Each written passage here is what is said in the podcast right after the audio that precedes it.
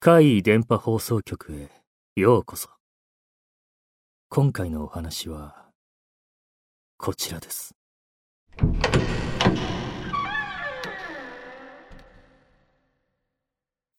いたずら。俺が大学生の頃住んでいたマンションの向かいには、川が流れていた。大和川という名前の一級河川だ。土手っていうのかな川から斜面を上がったところに人が行き来する道があるからマンションの2階に住んでいた俺からすれば窓から外を見ると目線が土手と同じ高さになるある夏の夜俺は一人部屋で遅くまでテレビを見てたすると窓の外から声が聞こえてきた「うっさいんじゃー!」っておっさんが叫んでるんだよ。その叫んでる相手っていうのが、多分鳥なんだよ。中型の鳥がよくその川に来て、ケーンって鳴いてたんだ。その鳴き声に、酔っ払ったおっさんが文句言ってるんだって思った。ふらふらと自転車を漕ぐ音も聞こえる。俺はテレビを見ながらも、なんとなく窓の外のやりとりを聞いていた。窓を開けてたから結構よく聞こえてきたんだ。鳥がケーンって鳴いたらおっさんがうっさいんじゃまた鳥が鳴いておっさんが叫ぶ。おおおっさんだいぶ酔ってるなーって思いながら聞いてるとなんだか少しずつ違和感が出てきたんだよ。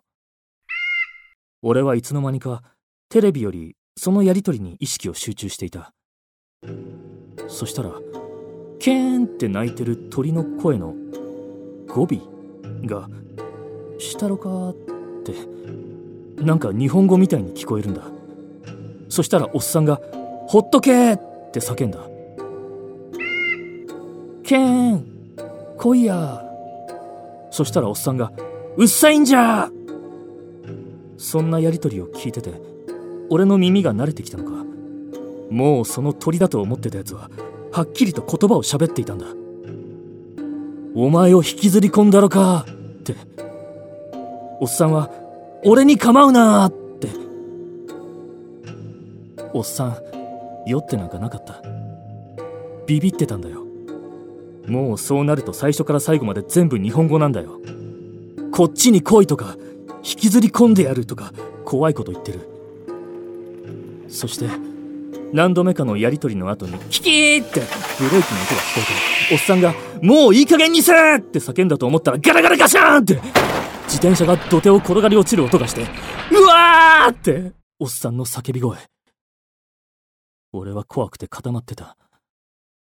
最初は外を見てやろうかと思ってたんだけどいつの間にか俺がこのやり取りを聞いていたことがバレないように息を殺してじっとしているしかなかった。後日大和川について調べてみたらちょっと気になる話を見つけた。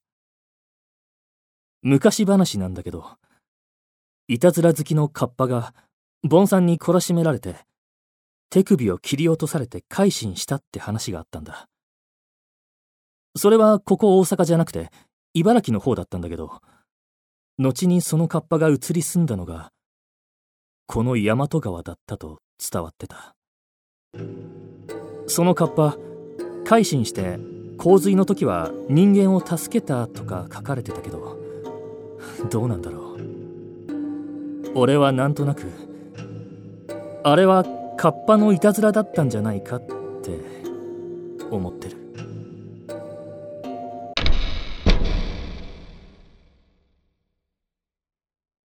いかがでしたか？良い子の皆さんは決してそんないたずらをしてはいけませんよ。